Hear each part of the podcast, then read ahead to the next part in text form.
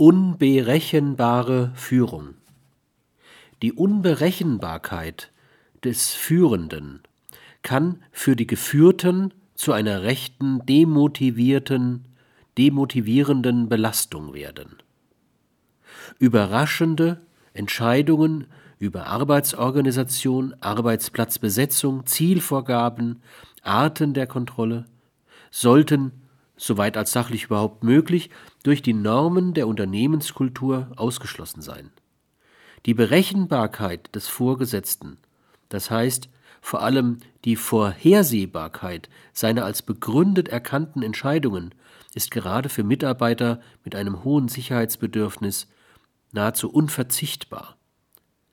Selbst launische, das heißt in ihrer Stimmung und emotionalen Reaktion unberechenbare Vorgesetzte dürften im Horizont einer optimalen Unternehmenskultur